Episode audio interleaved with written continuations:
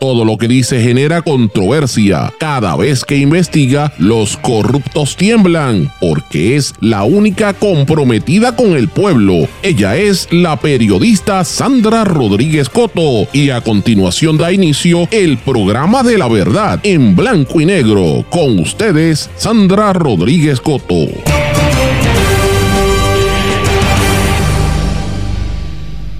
Entre burlas, primero un fey en corte y segundo el nieto de Hernández Colón contra el Bisu Campos. Bienvenidos a su programa en blanco y negro con Sandra para hoy miércoles 13 de septiembre de 2023. Les saluda Sandra Rodríguez Coto. Un fiscal especial independiente se burla de Raúl Maldonado y de su mamá en sala en medio del juicio contra el exsecretario de Hacienda Raúl Maldonado. El fiscal especial independiente Miguel Colón hace burlas a los familiares del acusado. Mientras tanto, el FEI Manuel Núñez Corrada le llamó la atención. Nieto de Rafael Hernández Colón se expresa mediante burlas hacia el prócer Pedro Albizus Campos por la radio. Vengo con el detalle. Protesta exigiendo la destitución de la doctora El Carrillo del recinto de ciencias médicas, aunque hay un rumor insistente de que el presidente de la universidad la va a sacar para nombrar como rectora a la doctora Débora Silva. Hayan serias deficiencias sobre los controles de información en el Departamento de Transportación y Obras Públicas, incluyendo aquellos que contienen datos sensitivos sobre los usuarios y residentes en Puerto Rico. Si usted paga peaje y tiene la tarjeta, tenga cuidado.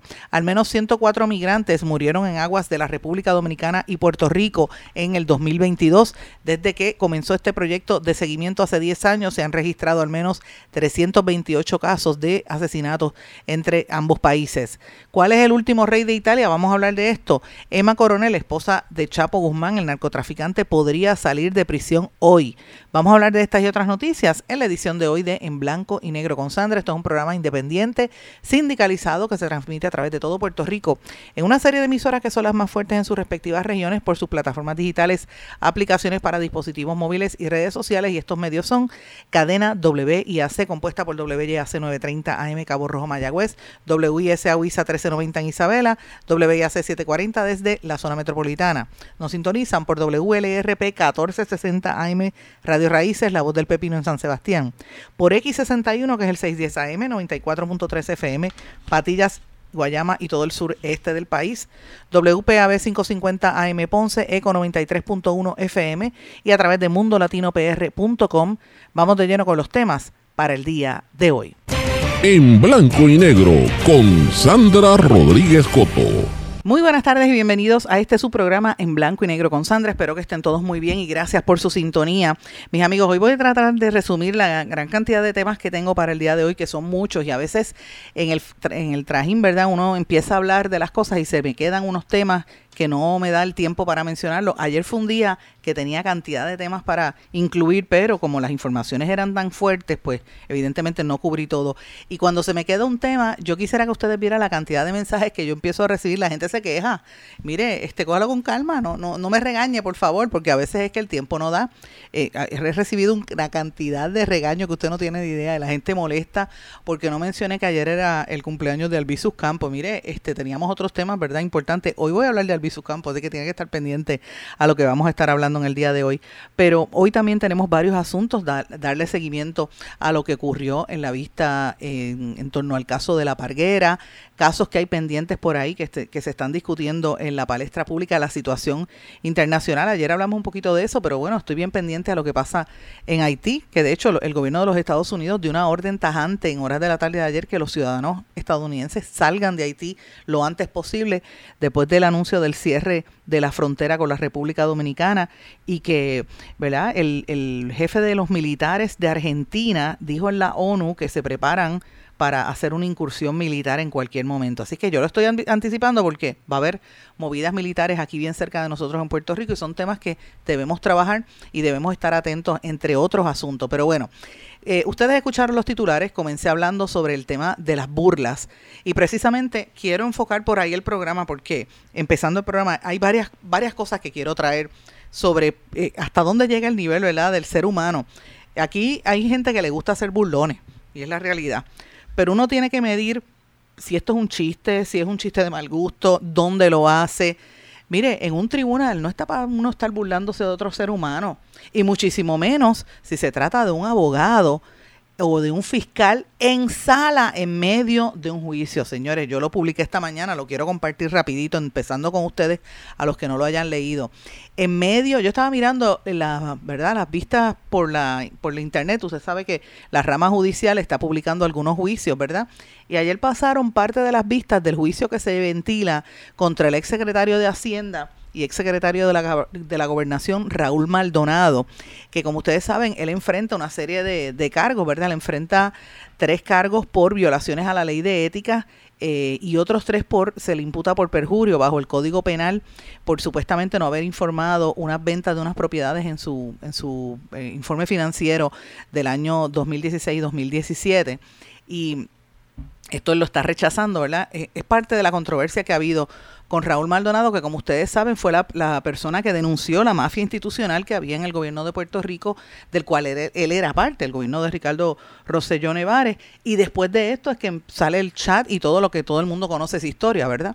Todo lo, lo que ha acontecido. Pues señores, yo ayer estaba viendo el, el, el, el vídeo, ¿verdad? De, de las vistas. Y yo me quedé boba. Yo dije, no puede ser. Hasta que lo tuve que editar y lo compartí en mis plataformas. Usted puede ver el vídeo, unos minutos, donde en medio del juicio, uno de los fiscales especiales independientes haciendo muecas y morisquetas. Y yo digo, ¿pero qué es esto? ¿Cómo es posible? que la jueza tampoco se diera cuenta, pero eso se transmitió en cámara. ¿Qué le pasa al fiscal especial independiente?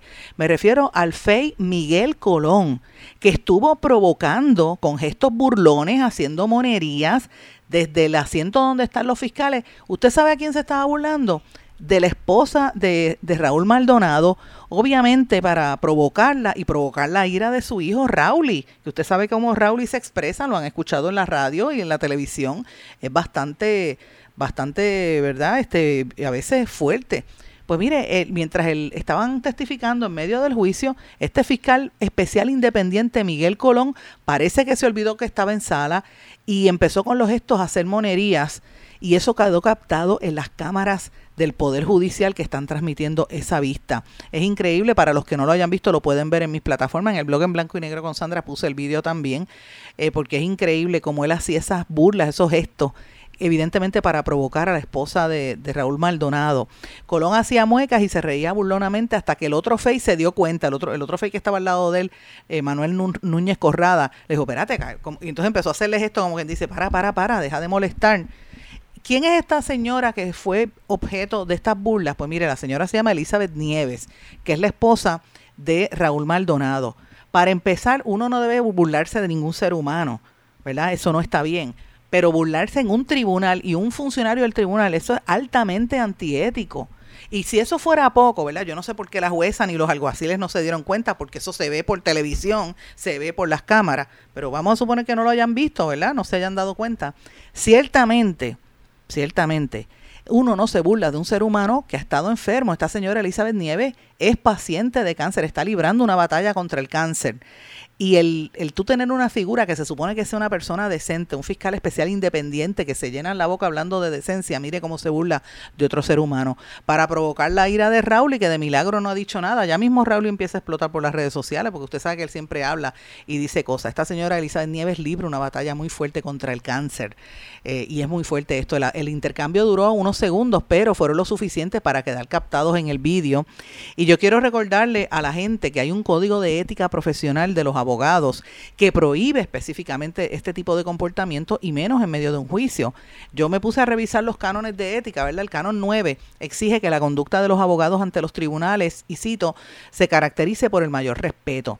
En el canon 15 del Código de Ética Profesional de los Abogados dice que sobre conducta hacia testigos y litigantes adversarios exige que los abogados los traten con respeto y consideración, no debe actuar inspirado por la animosidad ni por los prejuicios de su cliente, dice el canon. Y esto pues yo lo traigo a colación y usted dirá, ay, pero ¿por qué empiezas el programa con esto? Pues mire, porque ese, ahí es donde está la raíz del problema. Nosotros estamos viviendo un país donde todo se resume a burlarse de otro ser humano y a fastidiar y empieza con la burla, termina con el bullying, terminan con los asesinatos y con todo lo que hemos visto en este país. Claro, hay gente, aquí se ha dado una costumbre, ¿verdad? Yo, yo puedo entender lo que es la, el chiste, cogerlo a relajo, porque todos caemos en esos relajos, pero hay que saber dónde y con quién uno relaja y en qué momento, ¿verdad? Burlarse de otro ser humano y menos en momento de eso es una provocación porque el juicio está llevándose en su contra, ¿verdad? Eh, y, los fiscales deberían proyectar por lo menos una seriedad. No entiendo qué le pasa a la jueza que no vio esto. Y no es la primera vez en que se nota que los, a los fiscales del FEI en actitudes poco profesionales en este caso. Debo mencionar que en octubre del año 2022, yo hice el, search anoche, eh, Raúl Maldonado radicó tres querellas ante el Tribunal Supremo de Puerto Rico por violaciones éticas en la práctica de la abogacía contra los fiscales especiales independientes que lo estaban acusando criminalmente. En aquel momento él se querelló precisamente contra Corrada y contra Colón por alegadas violaciones a los cánones 5 eh, y 13 eh, de, los fiscales. y de la ética profesional. Una de las querellas era por una alegación de intervención por parte de, de, los fiscales contra un testigo de la defensa y otras dos querellas se relacionaban con la publicidad del caso contra el también exsecretario de la gobernación.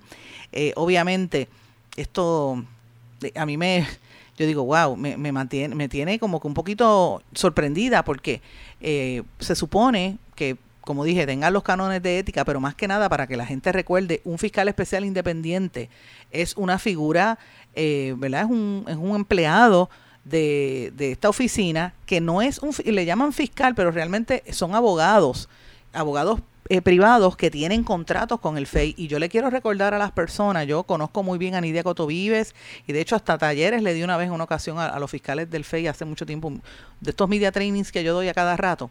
Y, me gusta decirlo porque lo conozco, los conozco a casi todos ellos. Pero yo publiqué el 22 de octubre del año pasado eh, un artículo que lo pueden buscar en mis redes sociales titulado 12.5 millones de dólares en abogados paga el FEI. La Oficina del Fiscal Especial Independiente, eh, desde que se fundó, ha creado una como una mina de oro, una pica para estos abogados privados a los cuales les da contratos. Y de todos los fiscales especiales independientes que han pasado o que están allí en la oficina, seis fiscales controlan el 56% de todos los contratos. El licenciado Manuel Núñez Corrada, que estaba en el juicio de ayer, es el que encabeza la mayor cantidad de contratos desde que empezó con, por lo menos hasta octubre, 1.3 millones de dólares ganados por hacer, por llevar los casos. En segundo lugar estaba el, licenciado Miguel Carril, Emilio Carril, perdón, con 1.2 millones, el licenciado Guillermo Garau, que también tenía 1.2 millones, le seguía Zulma Fuster, esta es la esposa de, eh, Leo Díaz, con 1.2 millones de dólares, el 1.196 eh, para ser exacta, el licenciado Ramón Mendoza con un millón. Y la licenciada Leticia Pavón con un millón, perdón, la esposa de él es Leticia Pavón, lo dije al revés, un millón, la esposa de Carlos Díaz eh, de, Leo, de Leo Díaz, perdón, de Leo Díaz. Eh, y esto, este, esta gráfica con la cantidad de contratos, ¿verdad? Pues lo puse a disposición del público para que lo pudieran leer. Entonces uno dice, bueno, pero no se trata de un staff porque no es un empleado. Yo recuerdo cuando para ese artículo entrevisté a Nidia Cotovive, me dice, no son parte del staff. Eh, ellos no tienen, el, por ejemplo, en Fiscalía, en el Departamento de Justicia, tienen oficiales jurídicos, tienen secretarias, tienen un team. En el caso del FEI, no. En el FEI contratan al abogado y él, es la persona que contratan es la que tiene que cubrir todos los gastos.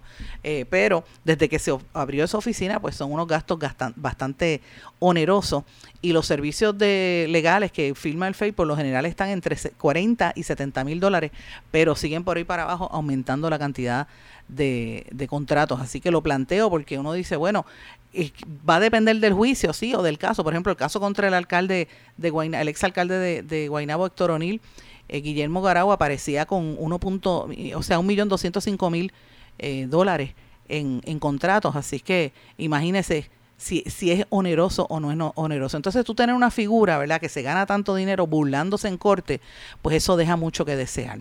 Pero no es el único caso de burlos que quiero de, la, de las burlas, de lo que quiero plantear. Este caso sucedió en el día de ayer. Este es otro asunto también, para que usted vea el tema, ¿verdad? De la, la, chacota, la, la, burla, todo lo que usted pueda pensar.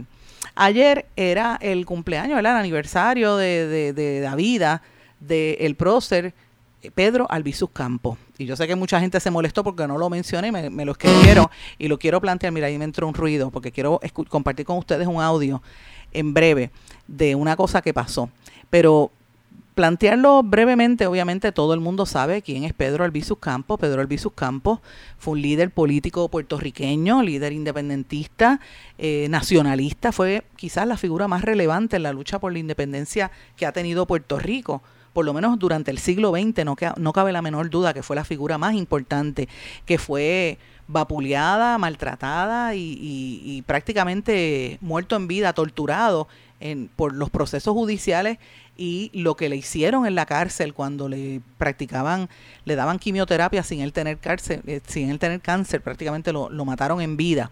Eh, y, eso fue bajo la gobernación de Luis Muñoz Marín. Y eso es importante que la gente lo tenga presente porque pues los americanos lo persiguieron, pero también aquí los, los, los puertorriqueños tenían sus seguidores en ese tema y él eh, fue una persona que eh, ¿verdad? estaba en contra del sistema colonial que todavía permea en Puerto Rico. Cuando uno mira las ejecutorias de Albizus Campos y uno y analiza qué decía Albizus Campos en el 1940, en 1950, y estamos en el 2023 y uno dice, bueno, todo lo que él dijo era real, era, él tenía razón en, cómo era la relación de desigualdad y de, ¿verdad? de, de de subordinación de Puerto Rico hacia el gobierno de los Estados Unidos. Todo lo que él decía era verdad y con el tiempo se ha ido reivindicando su figura, mientras figuras como la de mismo Luis Muñoz Marín han ido cayendo en críticas porque la gente con la distancia histórica pues ahora se da cuenta de que muchas de las cosas que él hizo pues no eran ¿verdad? Este, no eran correctas en el sentido de mantener el estatus colonial eh, o disfrazar el estatus colonial de Puerto Rico. Usted podrá estar a favor o en contra, pero lo que estoy diciendo es cierto.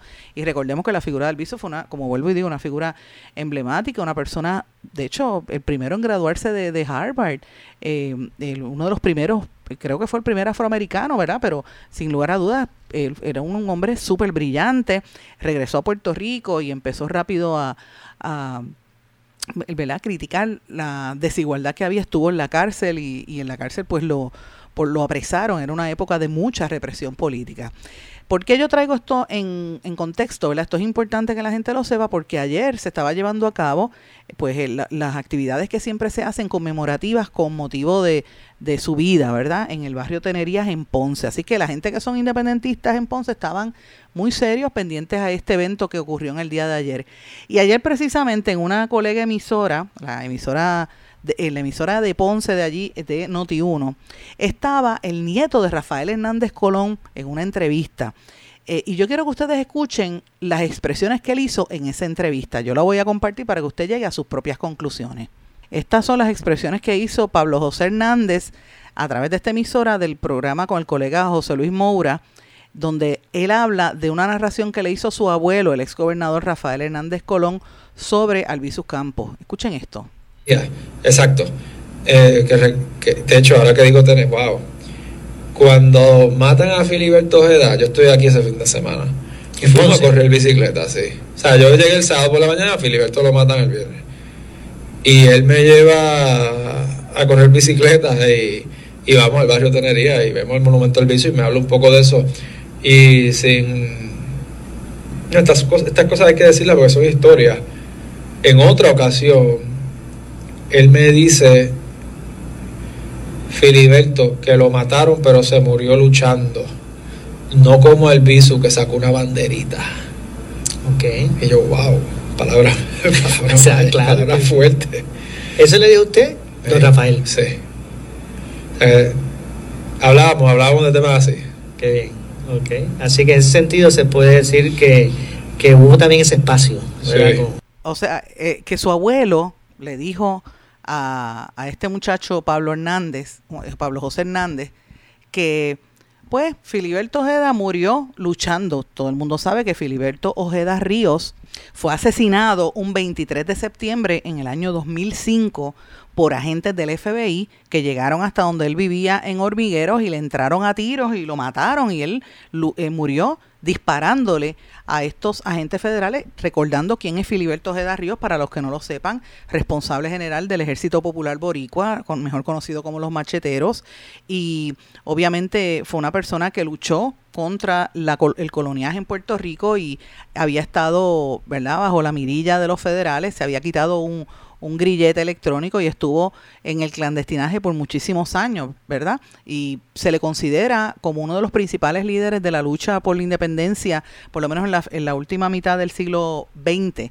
Pero son figuras distintas, porque Filiberto Ojeda tuvo su lucha, ¿verdad? No, no estoy menospreciando ni criticando, estoy diciendo, él tiene otra experiencia de vida, pero Albizu Campo vivió en unos momentos de mucha represión en Puerto Rico y, y Albizu es otra figura emblemática que para mí, y, la, y los números y, la, y la historia lo dice, ahí usted lo puede ver, fue la figura por lo menos más importante en el proceso, ¿verdad?, político de, de por lo menos gran parte del siglo XX que lo mataron en vida por los, las torturas que le hacían en la cárcel el gobierno de los Estados Unidos en cabeza y también bajo el gobierno de, de, Luis Muñoz Marín. ¿Por qué yo traigo esta colación, señores? Porque miren, este muchacho que se llama Pablo José Hernández, eh, el hijo de Hernández Mayoral, es una figura que está tratando de abrirse espacio en la política puertorriqueña. Y uno dice, bueno, pues uno pensará, ¿por qué él hace este comentario? Pues mira, varias cosas. Para empezar, su abuelastra, porque es la esposa actual de Hernández Colón, había sido una de las abogadas de defensa de Filiberto, del equipo de, de, defensa de Filiberto Ojeda Ríos, cuando salió airoso de los cargos federales que tuvo en su contra, y ella los representó por casi 14 años. Eh, la, la, segunda esposa de Rafael Hernández Colón, que por ahí quizás usted ve la postura que él alega que tuvo su abuelo, el ex gobernador Hernández Colón, sobre la figura de, de, de Filiberto Ojeda pero cuando usted escucha realmente y, toma conciencia de eso, uno dice, pero ¿por qué este muchacho está hablando de estos temas? ¿Quién es este muchacho que, para empezar, qué, qué, qué aspiración más allá de ser nieto de Hernández Colón lo ubica a él como una figura que uno tiene que prestarle atención? Eso es lo primero que a mí me llama, ¿verdad? Tengo que decirlo. ¿Qué ha hecho ese nieto de Hernández Colón por Puerto Rico, para empezar?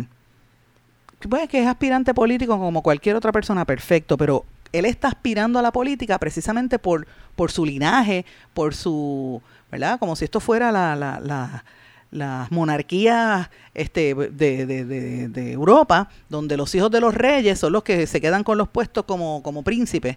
Y aquí en Puerto Rico hay, hay, bastantes dinastías políticas, la de Bayamón, por ejemplo, y por ahí para abajo muchísimas. Hernández Colón trató de montar su dinastía y su hijo, Hernández Mayoral, aspiró a la ¿verdad? coqueteó con buscar la, la, posición de candidato a la gobernación por el Partido Popular Democrático y a última hora se tuvo que tirarse, se retiró, se quitó, como dicen, alegando que su hijo había tenido problemas estomacales, a mí nunca se me olvida, porque también Hernández Mayoral era una persona que era un mentiroso compulsivo, y esto lo digo yo, Sandra Rodríguez Coto, que lo cogí varias veces en embustes y lo, lo cuestioné, porque me tocó cubrir esa campaña electoral y lo cuestioné con sus mentiras.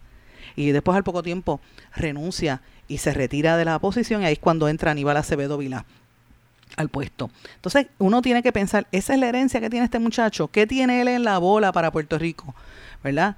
Uno dice, wow, y de eso es lo que él habla, cuando el país está cayendo en canto, venir a, menospreciar una figura histórica versus otra, cuando el menos que debe hablar es él, porque él pertenece a un partido, a un partido, Partido Popular Democrático, que históricamente fue el que persiguió a figuras como Albizus Campos. Entonces, este, este revisionismo histórico es lo que uno tiene que ver y más que nada decirle, mire, nene, estos niños que son, y digo niños porque son jovencitos, oriéntese, edúquese antes de hablar, diga las cosas con corrección. Y más una persona que pertenece a un partido que históricamente ha mantenido el coloniaje, por lo cual precisamente figura como el mismo Albizus Campos, como el mismo Filiberto Ojeda Río, luchaban. Así que si usted va a hablar de eso, hable con propiedad pero no lo hable en tono de broma ni, ni ensalzando la figura de uno de los que más mantuvo el coloniaje en Puerto Rico, que fue su abuelo Rafael Hernández Colón, porque es la realidad. Entonces, eso es lo que dijo este muchacho. Eso es lo que hay en la bola para ofrecerse como comisionado residente en Washington. ¿Qué usted opina de eso? Déjeme saber, me escribe a través de las redes sociales o en el correo electrónico en blanco y negro con Sandra arroba gmail.com. Pero de verdad que si eso es lo que va para comisionado residente, bendito. Lo veo bien difícil. Voy a una pausa. Regresamos enseguida. Esto es En Blanco y Negro con Sandra Rodríguez Coto. Esto es En Blanco y Negro con Sandra Rodríguez Coto. Regresamos en blanco y negro con Sandra. Bueno, mis amigos, compartí con ustedes y voy a, a distribuir un informe que está haciendo público la American Civil Liberties Union, ACLU, que acaba de publicar, lo publicó bien caliente anoche, cerca yo lo recibí cerca de las 11 de la noche, que me lo envió William Ramírez y esta mañana me lo volvió a enviar Fermín Arraiza, ambos abogados que los dos trabajan para la ACLU. Y es un informe que se titula Towards eh, Decolonization and Repair, U.S. Territories Self-Determination and the Incompatibility of Colonialism and Human Rights. Es un estudio que se presenta como una entidad no gubernamental ante el eh, Comité de Derechos Humanos de las Naciones Unidas y lo presenta la ACLU, American Civil Liberties Union el, Comité de Puerto Rico, Blue Ocean Law, una corporación legal, y el Centro para Estudios eh, y, Derechos Constitucionales en los Estados Unidos. A mí me parece esto bien importante, es un documento de más de 100 páginas que voy a tratar de resumir lo más breve posible. El título de este en español, para los que no puedan, eh, eh ¿verdad? No entiendan bien el inglés, eh, es hacia la descolonización y la reparación, los territorios estadounidenses, la autodeterminación y la incompatibilidad del colonialismo con los derechos humanos. este es un informe que a mí me parece que establece unas bases legales bien importantes cuestiona, eh, por ejemplo, los casos insulares y otros eh, aspectos de la política de los Estados Unidos hacia sus territorios, incluyendo Puerto Rico y otros como Guam. Es el informe que se presentó de esta organización no gubernamental ante el Comité de Derechos Humanos de la ONU en el periodo de sesiones que, que se va se va a, llevar a cabo entre el 9 de octubre y el 3 de noviembre de este año en la sesión número 139 de ese Comité de Derechos Humanos en Ginebra. El informe está siendo presentado por las organizaciones comunitarias y de derechos humanos Blue Ocean Law, como les acabo de mencionar, el Centro de Derechos Constitucionales y la Unión Americana de Libertades Civiles, la ACLU. Estas entidades agradecen la oportunidad de que la gente revise este documento eh, ante y, que participe verdad de, de, las vistas que se va a llevar a cabo sobre en la ONU en las Naciones Unidas sobre el cumplimiento por parte de los Estados Unidos del Pacto Internacional de Derechos Civiles y Políticos.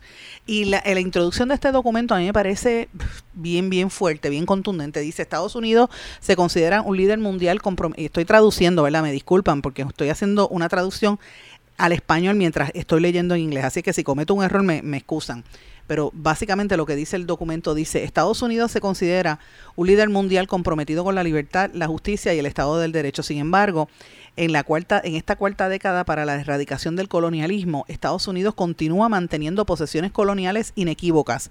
Los cinco territorios no incorporados de los Estados Unidos, que son Guam, el Estado Libre Asociado de las Islas Marianas del Norte, Samoa Americana, las Islas Vírgenes estadounidenses y Puerto Rico. Estas jurisdicciones insulares no tienen ninguna representación significativa dentro del sistema político de los Estados Unidos y están sujetas a contaminación y explotación como resultado de la militarización y la extracción económica de los Estados Unidos. Este este colonialismo explícito y continuo viola los derechos civiles y políticos de los pueblos que viven en las islas de los Estados Unidos, este, territorio, es decir, la falta de garantía de la autodeterminación y la falta de remedios efectivos disponibles para los sujetos coloniales y pone en duda tanto el compromiso del gobierno de los Estados Unidos con sus obligaciones internacionales en materia de derechos humanos, como también la voluntad del Estado de rendir cuentas adecuadamente por los daños de la colonización, la militarización y la extracción capitalista. El informe se centra específicamente en las experiencias de los pueblos colonizados de Guam y Puerto Rico, aunque los pueblos de los otros territorios están lidiando con muchos de los mismos daños. Al centrar las experiencias en las comunidades en Guam y Puerto Rico, que actualmente viven bajo el gobierno colonial de los Estados Unidos, el Comité de Derechos Humanos puede reforzar la primacía del derecho de autodeterminación y del derecho internacional. Además, la atención del Comité al carácter colonial de los Estados Unidos fomentará el cumplimiento de su deber de presentar informes a la Asamblea General de las Naciones Unidas en virtud del artículo 73 de la Carta en relación con la administración de los territorios. Aunque Estados Unidos ha evitado esta responsabilidad durante décadas basándose en los casos insulares que ellos analizan en este, en este informe, el incumplimiento de esta confianza sagrada debe entenderse como una característica definitoria de la gobernanza estadounidense, así como una grave violación del derecho internacional. Señores, esto es el, ¿verdad? El, encabezado de cómo comienza este estudio, que este informe que se acaba, acaban de publicar anoche Towards Decolonization and Repair, U.S. Territories and Self-Determination and the Incompatibility of Colonialism and Human Rights. Esto es un documento contundente, yo lo voy a hacer público para que ustedes lo puedan ver a través de todas mis plataformas, pero lo quería traer a colación porque esto va a estar dando de qué hablar por bastante tiempo eh, y esto es parte de, una, de un trabajo que ha estado haciendo la ACLU eh, de hace, del análisis legal de todos estos casos, pero más que nada también es una movida que se está dando a nivel de todos los Estados Unidos, donde ya llevamos, por lo menos yo sé de tres o cuatro esfuerzos en los últimos cinco años que se han estado llevando a cabo por entidades distintas para que se atienda el tema del estatus colonial de Puerto Rico. Así que me parece interesante y que lo plantea como parte del estatus colonial que en, el que se encuentran otras posesiones de los Estados Unidos, eh, como Samoa y los demás. Hay varios libros que se han escrito recientemente sobre este tema, eh, más recientemente, así que me parece importante que traigan esto a colación. Pero bueno, tengo otros temas que también quiero incluir. Para que usted quiera, los que quieran ver el informe, lo voy a hacer público en todas mis plataformas con el resumen que acabo de más o menos traducir ahí, medio goleta, me disculpan porque estaba leyendo en inglés mientras estaba traduciendo directamente el contenido. Pero bueno, esto es uno de los asuntos que quería traer. Otro de los temas que yo quería plantearles a ustedes hoy, y es que quiero eh, invitarlos a que busquen esta cobertura noticiosa que se originó en Noticel, un artículo que publica el compañero Oscar Serrano. Creo que mencioné algo ayer, si no lo hice, pues me excusan, pero eh, era uno de los temas que quería traer eh, es un artículo donde él plantea cómo es que se han violado continuamente los cánones de ética de la práctica de la abogacía en Puerto Rico, eh, cómo es que alguien en el Tribunal Supremo filtró la decisión de un reglamento sobre cómo van a ser los cánones de ética y la educación continua de los abogados. Y esto eh, esto se filtró entre abogados del PNP porque lo saca a colación la Asociación de Abogados, que es la entidad que se creó para tratar de, destruir el Colegio de Abogados, y es una entidad que crearon los militantes del Partido Nuevo Progresista. Ellos celebran una actividad de cursos, ¿verdad? De cursos remediales y los cursos estos que dan de educación continua en el estado de la Florida, en la que participaron varios jueces del Tribunal Supremo de Puerto Rico, específicamente eh, se ven los jueces Rafael Martínez, Mildred Pavón Charneco y Eric Cortoff, además del juez Roberto Feliberti. Eh, la asociación adelantó una decisión que el Supremo todavía no había tomado. ¿Cómo es posible que ya ellos sepan qué es lo que va a hacer el, el Tribunal Supremo en diciembre y ya estén ellos adelantando un, ¿verdad? Un, un, texto de, para unos cursos de educación continua eh, con, con, ¿verdad? Ah, tiene que ser que uno de los jueces del Supremo se lo está diciendo. Así es que los invito para que vean esta cobertura que está haciendo, eh, que hizo en el día de ayer el compañero Oscar Serrano, que lo repite la compañera Carmen Enida Acevedo en Bonitas Radio, porque a mí me parece que esto es una, una situación muy fuerte con la, el, ¿verdad? la el, cómo se violan los cánones de ética en la educación continua de la práctica de la abogacía y de los tribunales en Puerto Rico. Plantea unos, cuestionamientos serios que usted está viendo y los invito a que lo lean. Eh, eh educadores en, derecho, los principales eh, miembros de, la, de las universidades están planteando que esto es unas violaciones serias a los cánones de ética de la judicatura.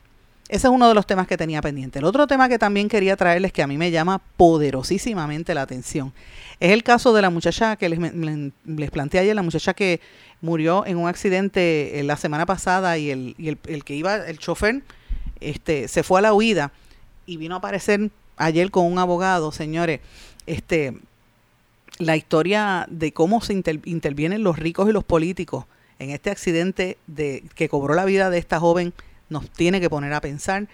Eh, la policía evidentemente aparente, aparenta como que está tratando de proteger a esta persona. ¿Cuánto es el poder que tiene este muchacho? Mira, lo veremos, pero le van a dar hasta por el pelo porque ya murió un ser humano y él no es el primer incidente que él tuvo eh, donde muere, donde Se, se accidenta una persona presumiblemente porque él iba a exceso de velocidad.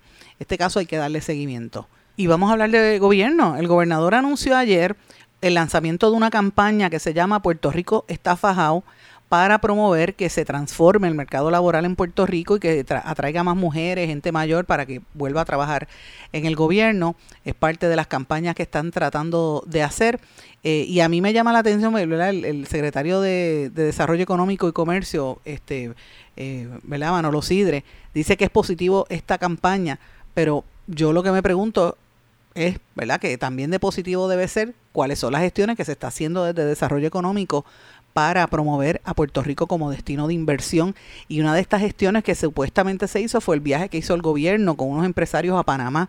Y yo todavía estoy preguntándome cuál fue el resultado de esa delegación del viaje a Panamá, que nadie cuestionó la visita a ese país, que todo el mundo sabe que, que tiene un historial de, de, lavado de dinero y los problemas que ha habido allí con Odebrecht y todos los casos que ha habido allí, ¿verdad? Eh, que son parte de pesquisas federales. ¿Por qué van allí? ¿Cuál es el resultado de ese viaje? Lo mismo de cuál es el resultado del viaje de México que hicieron empresarios, tampoco lo hemos visto algo que sea concreto, ¿verdad? Lo que sí estamos viendo es la inversión pública en estas campañas de imagen. Esta, la lanzan ahora, Puerto Rico está fajado, así escrito, faja apóstrofe o fajau, en vez de poner fajau, como decimos nosotros, si querían utilizar la palabra completa, ¿verdad? Pero usaron ese, ese término. Y también hay una campaña que está lanzando la Comisión para la Seguridad en el Tránsito, la campaña educativa que, que le titulan mantén, mantén el control y marca la diferencia para eliminar el comportamiento de los conductores agresivos en Puerto Rico. Así que estamos en unos meses donde va a haber mucha campaña de imagen del gobierno, porque estamos cerca ya de la recta final de cuándo pueden ¿verdad? utilizar los fondos eh, del gobierno para campañas antes de que entre la veda electoral, así que preparémonos porque eso es lo que viene por ahí. Voy a hacer una pausa, regresamos enseguida. Esto es En Blanco y Negro con Sandra Rodríguez Coto. En mi pueblo se chinchorrea bien duro. Aquí me cubre mi plan médico y en tu pueblo también. En mi pueblo es donde tenemos las mejores vistas. Aquí cubre mi plan médico y en el tuyo también. En mi pueblo se goza de verdad.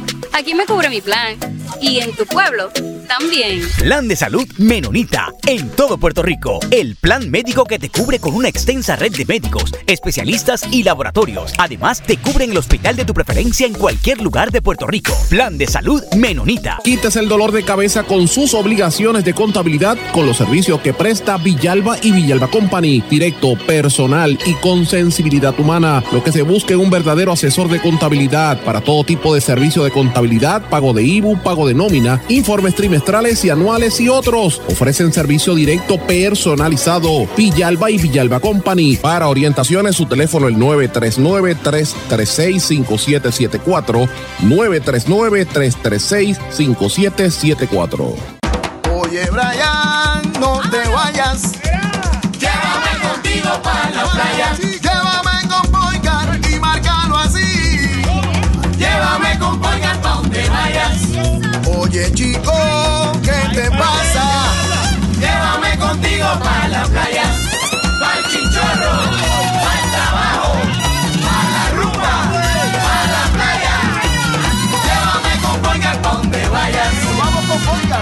Legisladores, no al proyecto del Senado 258. Este proyecto de ley 258 tiene una enmienda que permite a las farmacias realizar pruebas de laboratorio. El laboratorio es el único lugar autorizado en ley para la realización de pruebas y reportar resultados. El laboratorio clínico lleva controles específicos para ofrecer resultados exactos en los que puedes confiar para el cuidado de tu salud. No te arriesgues por la salud de todos. Dile no a la enmienda que permite la realización de pruebas de laboratorios en las farmacias. Legisladores, voten no al proyecto del Senado 258. Mensaje de la Asociación de Laboratorios Clínicos de Puerto Rico.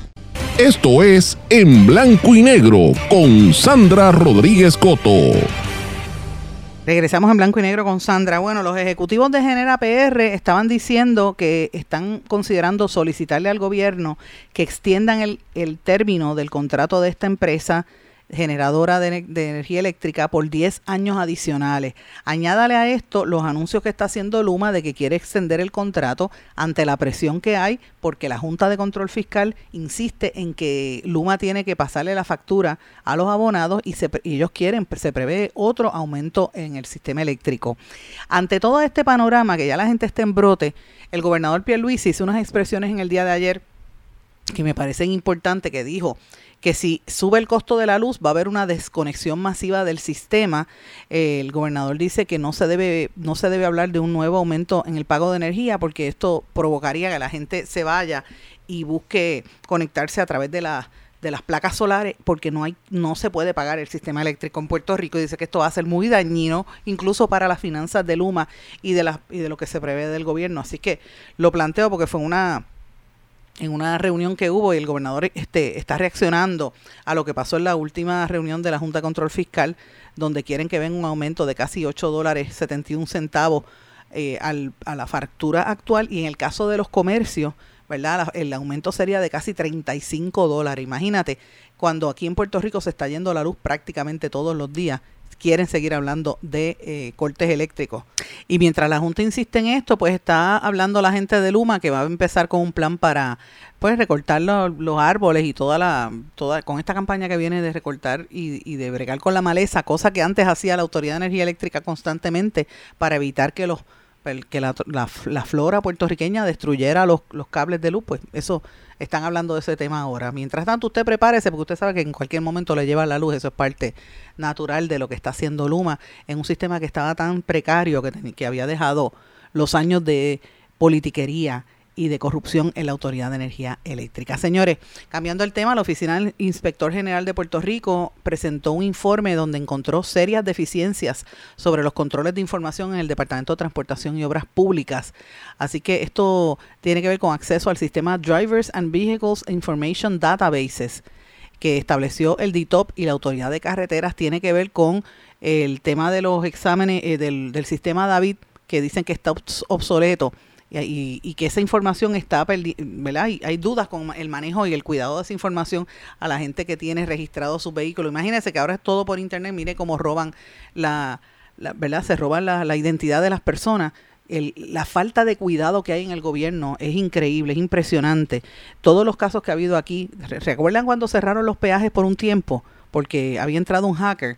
Mira, eso como que quedó en nada y la gente no explica el resultado que eso tiene para los ciudadanos que pierden sus datos precisamente por la falta de, de seguridad que tiene el gobierno, en este caso el Departamento de Transportación y Obras Públicas. Pero bueno, señores, hoy se supone que salga de prisión, miren este tema que quería traerlo de los temas internacionales, se supone que salga de prisión la esposa del narcotraficante mexicano, el Chapo Guzmán, me refiero a Emma Coronel, que se encuentra en el Centro de Manejo de Residencial de Reinserción eh, en Long Beach, en Los Ángeles. Ella había sido condenada por cargos relacionados al narcotráfico, me refiero a Emma Coronel eh, Aispuro. Según la Agencia Federal de Prisiones, Coronel de 34 años eh, tenía una fecha de salida de día de hoy, 13 de septiembre de 2023. eh, y obviamente pues eso es uno de los temas que se menciona. Ella había sido arrestada junto al ex líder eh, o sea, ella, es la- eh, ella había sido arrestada luego de haber llegado a los Estados Unidos en un viaje internacional en el aeropuerto de Dulce, en Virginia. La arrestaron en el 2021. Recuerden que el marido de ella era el, el- líder del cartel de, de Sinaloa, uno de los carteles más importantes de la droga en todo el planeta. Eh, y ella se declaró culpable de los delitos de asociación ilícita para traficar cocaína, metanfetaminas, heroína y marihuana, también de lavado de dinero y participación en transacciones de propiedades pertenecientes a un narcotraficante. Fue condenada a tres años de cárcel, aunque en febrero del 2022 su condena la redujeron de 36 a 31 meses. Recuerden que una de las abogadas de ella era puertorri- es puertorriqueña, así es que me parece interesante. Eh, el Chapo Guzmán había, mientras tanto, si, si- él tiene una condena grandísima. Recuerden que el Chapo se escapaba de prisión en México, estuvo escapado, etcétera, y después le dio una entrevista a, a una actriz mexicana y a, y a, este, ¿cómo se llamaba? Este, a, ay Dios mío, el actor norteamericano este que le dio la entrevista. Me refiero al actor estadounidense Sean Penn, que fue con la actriz Kate del Castillo, que ha dicho muchas veces que pues el- Chapo era fanático de ella, ellos se retrataron y todo, y después le, le hicieron la vida imposible. Pues el Chapo Guzmán, por su parte, después de esa entrevista lo apresaron y lo cumple una condena de cadena perpetua por en, está en una cárcel de máxima seguridad en Colorado, sentenciado por tráfico de cocaína y los todas estas drogas, heroína, marihuana, violencia, lavado de dinero.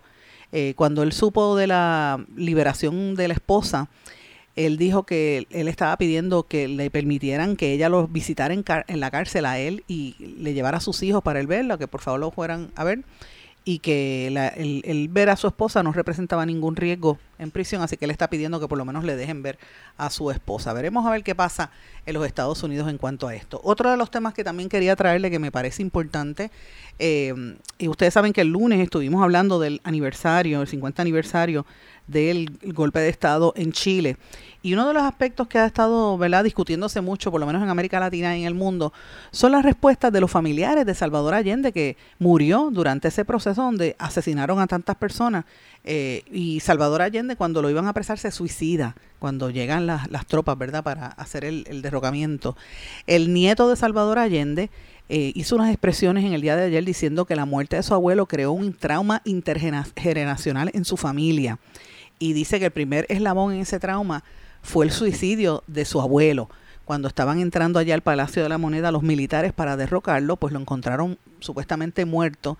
Y dice que este, ese trauma fue muy grande para su familia, particularmente para su mamá que dice que es un tema del cual casi ella no podía hablar, los afectó gran, muchísimo a ellos, y que la mamá de él, eh, Beatriz Tati Allende Busi, hija y asesora del, de Salvador Allende, estaba en ese momento cuando su padre muere, ella estaba embarazada de, de este muchacho el que está hablando, que, eh, y él nació el 5 de noviembre del 1973 en Cuba, a donde la familia salió exilada en el momento en que hubo el, ¿verdad? el, golpe de Estado. Dice que a través de los años la mamá ayudó a muchos de las, de la, a escapar a muchas de las víctimas, ¿verdad? Y, y trabajó con muchos de las, de las víctimas de, de, de, Pinochet, pero que esa tragedia siempre nos marcó como familia y que estaban hartas de tantas muertes trágicas en la familia y que ese duelo fue tan fuerte que a pesar de, ¿verdad? Todo, todo, ese legado estuvo tan fuerte que la mamá en un momento también se suicidó.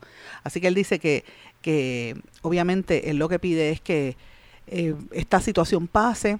Él celebró el legado de su abuelo en, esta, en este 50 aniversario y entonces dice que no debe haber una retórica de odio, sino de, de que se diga la verdad de qué pasó en, en, todos esos años de dictadura en Chile, que no se permitan las noticias falsas, que no se tuerza la historia, la verdad, y que extraditen de Canberra a la genocida Adriana Rivas, ex agente de Pinochet, que está acusada en Chile por la desaparición por lo menos de siete personas, y que se desclasifiquen documentos que todavía están clasificados para que la gente sepa quienes fueron culpables de la dictadura, que es hora de que pidan disculpas. Estas son las palabras del nieto de Salvador Allende. Se llama Alejandro Fernández Allende. Mis amigos, y antes de terminar, eh, quería dos cosas que quiero plantearles. Debemos estar bien atentos a lo que está ocurriendo en eh, Haití.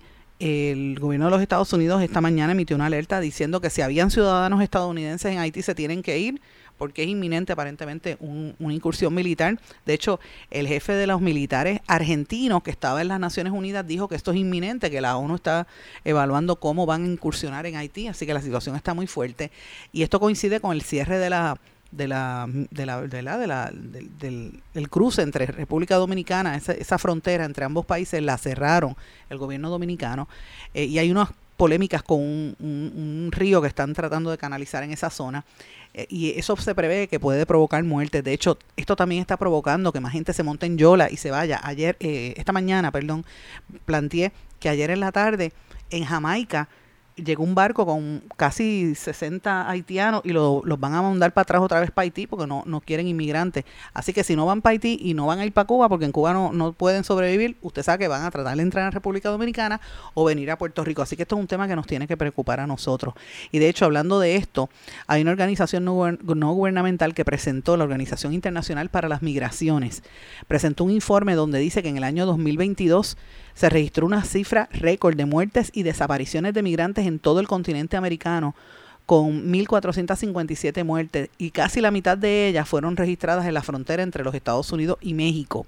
Pero también hubo muchas muertes, más de 104 muertes en aguas entre la República Dominicana y Puerto Rico en este último año. Así que lo planteo porque ya se está mirando este tema en los organismos internacionales. Hay un llamado a la acción para que se proteja a los migrantes en todo el planeta. Señores, y quería mencionar dos cosas. En el día de ayer traté de hablarlo, no me dio el tiempo, de una historia que me pareció bien interesante. Vittorio Emanuel de Saboya. ¿Y quién es este señor Vittorio Emanuel de Saboya? Pues el hijo del último rey de Italia, que parece que está mal económicamente y puso en subasta cientos de joyas y enseres en Suiza. Entre los objetos que puso en subasta hay candelabros de plata, vajillas de todo tipo, algunas con el escudo cruzado de la dinastía de Italia, lámparas, esculturas doradas, efigies, relojes antiguos, muebles de diseño, cuadros, piedras preciosas y otras.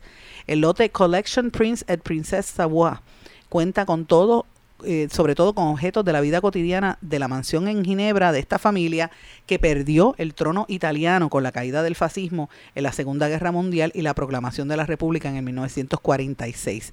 Así que esta gente está tratando de vender lo que queda de lo que fue una dinastía eh, y una corona también eh, los Saboyas han estado reclamando unas joyas que se habían vendido ilegalmente, así que esto es parte de la gente que se viene abajo, que mantuvieron el control. Señores, y antes de terminar, eh, menciono esto, ustedes saben que estamos cerca del mes de la herencia hispana que se conmemora en los Estados Unidos, pues Mattel, con esto de cuestión de las Barbie, de la película de las Barbie, se acaba de anunciar que está lanzando la Barbie de Celia Cruz.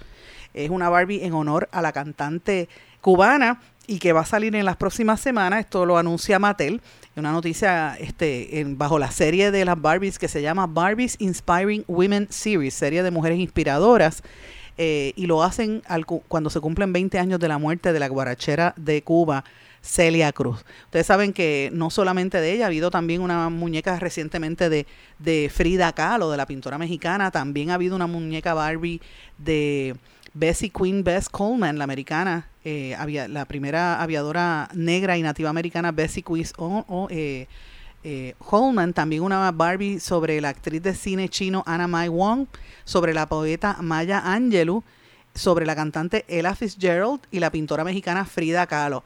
La, la, es interesante también que eh, Celia Cruz va a ser recordada en una moneda de 25 centavos que va a estar en circulación en los próximos años. Así que me parece interesante. Si usted ve las Barbies, me avisa dónde las venden porque las quiero buscar. Quiero tener esa colección de Barbies de mujeres importante. Bueno, mis amigos, con esto me despido.